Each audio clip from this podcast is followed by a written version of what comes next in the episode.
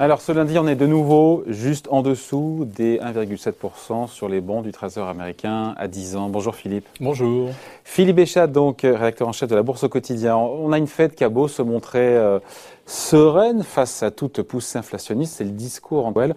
On sent les marchés pas franchement convaincus et plutôt enclins à aller tester des nouveaux points hauts dès que bah, l'occasion se produira.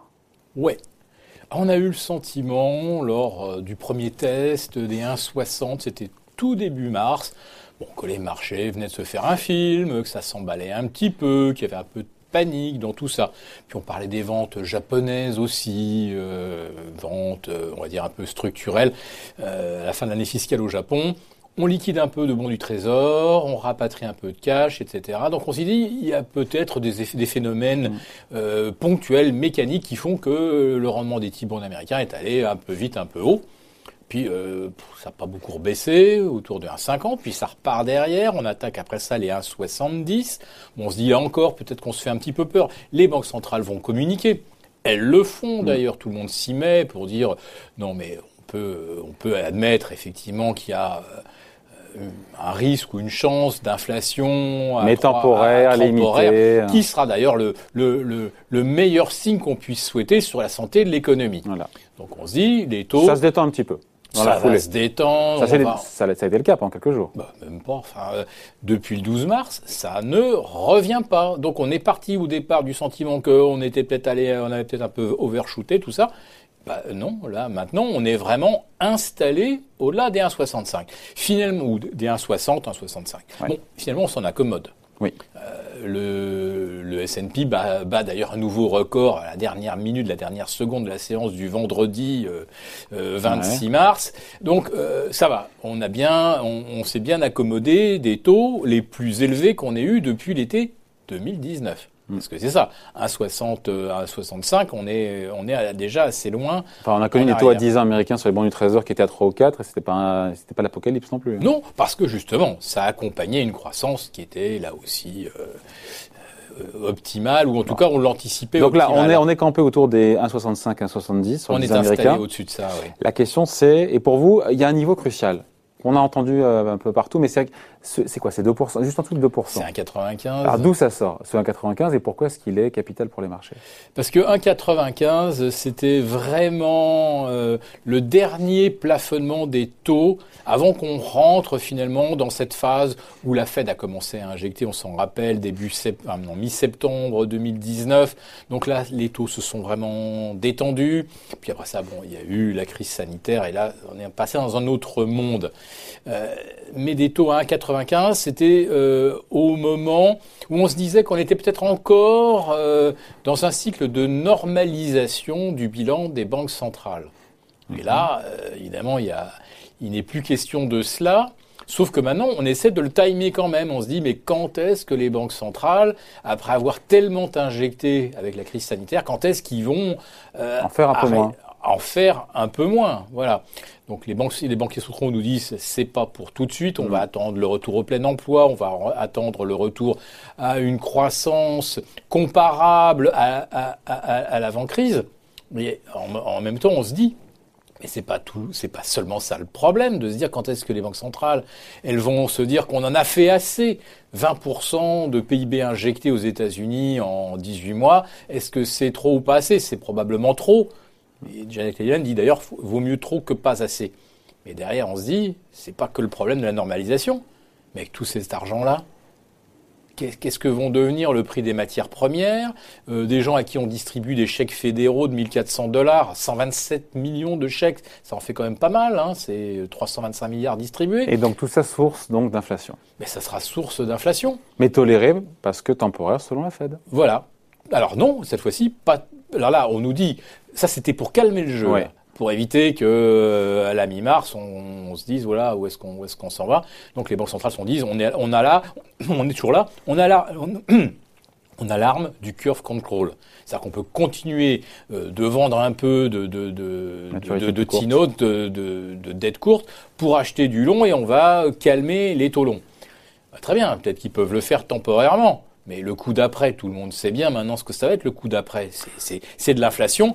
C'est quoi l'étincelle qui, qui pousse tout d'un coup pour qu'il y ait une nouvelle poussée sur le 10 ans américain? Ce serait quoi l'étincelle? Ça, ça peut venir de, de, de plein de, de motifs.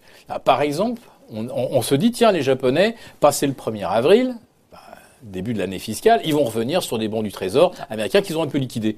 Bah, imaginons que là, 2, 3, 4 avril, toujours pas de Japonais en vue.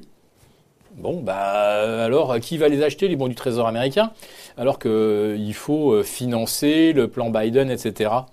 Hmm. On a, les, on a les recettes fiscales les plus basses de l'histoire euh, des États-Unis depuis 1921. Le ratio entre le PIB et les hmm. recettes fiscales, c'est le plus bas en 100 ans. C'est voilà, le centenaire cette année hmm. des plus basses recettes fiscales jamais enregistrées aux États-Unis. Donc, euh, qui va acheter les bons du Trésor américain? Si les Japonais ne sont pas là, si les Chinois ne sont pas là, qu'est-ce qui va se passer?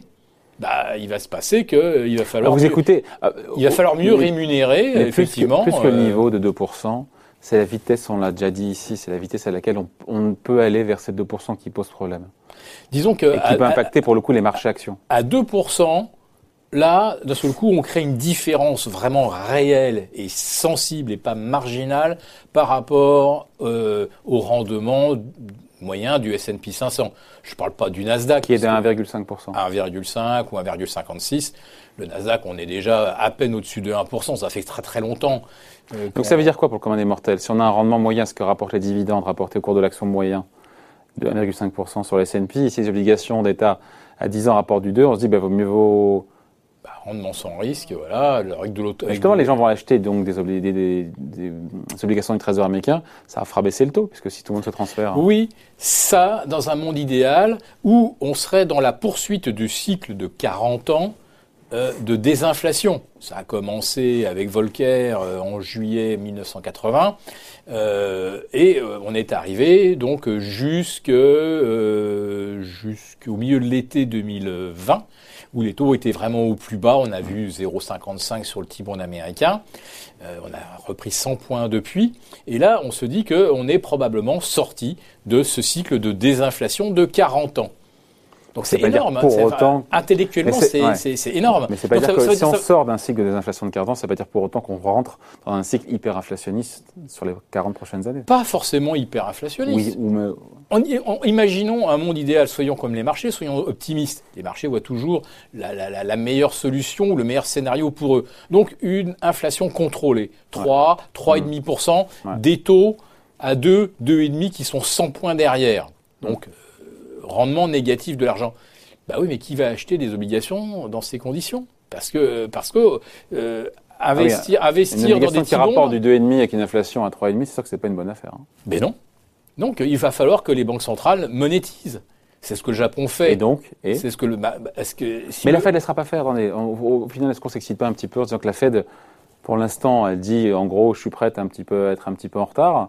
Mais derrière, si vraiment les indicateurs montrent une vraie poussée d'inflation, une vraie reprise économique, derrière la Fed, elle ne laissera pas les taux à 10 ans s'envoler. Elle ne laissera pas, évidemment. Ben, il y a, l'arme du curve control, mais euh, ça, ça, ça, ça, ne peut pas euh, endiguer des forces aussi titanesques qu'un euh, renversement de cycle, justement, déflationniste vers un cycle inflationniste, puisque les marchés se projettent toujours 6 mois, 18 mois ou 10 ans en avant, puisque euh, quel est le risque euh, qu'on accepte pour les 10 prochaines années quand on détient des T-bonds américains? Euh, Si mon risque c'est de perdre 30% sur mon capital et qu'on me sert 3% de rendement, je vais, vais évidemment pas, pas, m'y retrouver. Hmm. Même, même calcul pour les organismes de retraite, etc. Donc les banques centrales, pour l'instant, leur trouille bleue, c'est l'éclatement des bulles. Bulles obligataires, bulle des actions. Ils ne veulent pas que ça éclate. Et comme, de toute façon, il y a trop de dettes et qu'on ne peut pas s'en défaire de façon quasiment indolore sans en passer par l'inflation, le seul moyen finalement d'éviter l'explosion des bulles, c'est d'accepter cette inflation, c'est d'accepter cette inflation conservant. et de monétiser les dettes. Voilà. Voilà. Et, euh, eh ben on signe tout de suite pour ça, non? Bah, disons que les marchés, ils pourraient. Pourquoi ils n'y croient pas? Pourquoi ils n'y croient pas? C'est pas qu'ils n'y croient pas c'est qu'on n'a pas, on n'a pas vraiment d'exemple dans le passé où on serait passé par des taux zéro avec un endettement maximum. On a déjà vu un endettement maximum au sortir de la guerre avec des taux élevés. On n'a jamais vu la, la, situation actuelle. Donc on n'a pas vraiment de référence. La seule chose qu'on sait, c'est que mécaniquement, pour empêcher que d'un seul coup les gens fuient les T-bonds et fuient encore plus vite toutes les émissions obligataires qui ont, qui ont des mauvaises notations, qui sont en survie artificielle parce que pour l'instant les banques centrales alimentent ou parce que les, États mettent en place des PGE ou des choses approchantes pour que les entreprises ne fassent pas faillite tout de suite. Qu'est-ce qui fait que des gens qui détiennent des obligations qui demain leur brûleront les doigts, qu'est-ce qui va les empêcher de vendre ou qu'est-ce qui va empêcher que ces ventes fassent s'effondrer le château de cartes? Hmm. Le seul moyen, c'est que les banques centrales se mettent en face. Donc ça n'arrivera pas, un taux à 10 ans à 2% là, d'ici un mois, deux mois? Alors le taux à 10 ans, le, le, le, taux à 2, si si, euh, le taux peut très très bien atteindre les 2%. parce que, parce à, n'importe quel moment. À n'importe quel moment. Il y, a, il y a... Quelles sont les actions qui trinqueront, on finit là-dessus, qui trinqueront le plus si ça devait arriver? Si d'ici, encore une fois, un ou deux mois, on est à 2% sur le 10 ans américain Parce que les chiffres de reprise et d'inflation sont très forts. Bah, tout simplement, toutes ces entreprises qu'on a achetées et dont on exigeait aucune rentabilité, ni dividende, ni, ni parce que j'appellerais toutes les technologies qui euh, ne rapportent pas d'argent, qui sont des, des, jeunes pousses ou des futures licornes, tout ce qui a euh, fait euh, pratiquement 200% ou plus l'année dernière, des technos où on nous a juste vendu du rêve, un business model. Et ça nous allait très bien puisque l'argent était gratuit. Détenir quelque chose qui ne rapporte rien pendant longtemps jusqu'à ce qu'il gagne éventuellement de l'argent, pourquoi pas? Si demain l'argent me coûte pour porter ou pour détenir des, des, des, actions ou des, ou business models euh, dont on ne sait pas s'ils ont une chance ou pas un jour d'être profitables, euh, si l'argent coûte, on voudra détenir des actifs où on a une, une hypothèse de, de, de, rendement, de retour sur investissement euh, réel et rapide. Donc tout ce qui a été acheté parce qu'on vendait du rêve et qu'on achetait ce rêve avec de l'argent gratuit, ça, c'est ce qui va vraiment morfler. Ça, peut prendre très très cher. Ensuite, soyons positifs. Qu'est-ce qui peut grimper en face? Bah, euh, tout ce qui est euh, tout ce qui participe à un trade reflationniste. Alors tout ce qui protège de l'inflation, notamment l'immobilier. Et euh, typiquement, si on, a, on est vraiment dans un contexte de relance, de transition énergétique, on va avoir besoin d'énormément de matières premières euh, pour tout ce qui est euh, tout ce qui a un fonctionnement électrique, les batteries. Donc euh, c'est quoi ces matières premières? Euh, Je cite pêle-mêle lithium, graphite, zinc, cobalt, nickel, peut-être même un petit peu de, de, de, de platine euh, si on va vers le, la solution hydrogène, etc. Donc on va avoir besoin de matières premières. Les Américains, s'ils remettent à niveau leur terres rares Exactement. D'abord, le, le, le, réseau Ils électrique. Ils ont rouvert Mountain View, j'ai vu, hein, aux États-Unis. Comment? Ils ont rouvert leur euh, champ de Mountain View. Euh, dans, en Californie En Californie, oui, oui, sur lequel il y a des terres rares, mais ça prend du temps, j'imagine. À... Oui, oui, parce que bon, l'histoire de Mountain View. Euh, voilà, c'est pas le sujet du jour. Mais, hein. bah oui, mais ça a été fermé parce que les écologistes avaient protesté contre ce, cette industrie euh, très très polluante. Et donc on, on a envoyé tout ça en Chine. Qui cassait le paysage, etc. Nos magnifiques paysages californiens. Donc tout est parti en Chine. Et puis euh, les, les, les, prix de traitement en Chine, ils étaient deux fois, de toute façon, deux fois moins élevés que, ouais. que, que, qu'aux États-Unis. Donc pour en revenir aux matières premières, euh, on aura besoin de beaucoup de cuivre on avoir besoin de beaucoup de zinc, de beaucoup de nickel, de beaucoup de tout. Euh, et avec finalement des groupes miniers qui ont très peu investi aujourd'hui pour augmenter ou pour faire face à un surcroît de, de demande. Donc il y a la partie euh, qui est la demande réelle, parce que celle-là, on, la, on la veut et on va l'orchestrer. Et vous avez aussi des investisseurs qui se disent, mais moi, si les obligations me rapportent rien, ou si je suis quasiment sûr de perdre euh, 100 points par rapport à l'inflation tous les ans, moi, je préfère aller sur des actifs qui, euh, eux, ne vont pas perdre de valeur. Donc, je, pense qu'on est euh, quand même un petit peu à la croisée des chemins oui. et que le franchissement des 2%, je ne sais pas, ce qui, le, ce qui le, je ne sais pas ce qui le motivera. Je ne peux pas le timer non plus. Mais imaginons par exemple que ça survienne euh, d'ici le mois de mai. Ça sera vraiment un game signal, changer. un game changer, absolument. On en reparlera d'ici là. Merci. Point de vue signé Philippe Béchade, rédacteur en chef de la Bourse au quotidien. Merci Philippe. Merci à vous.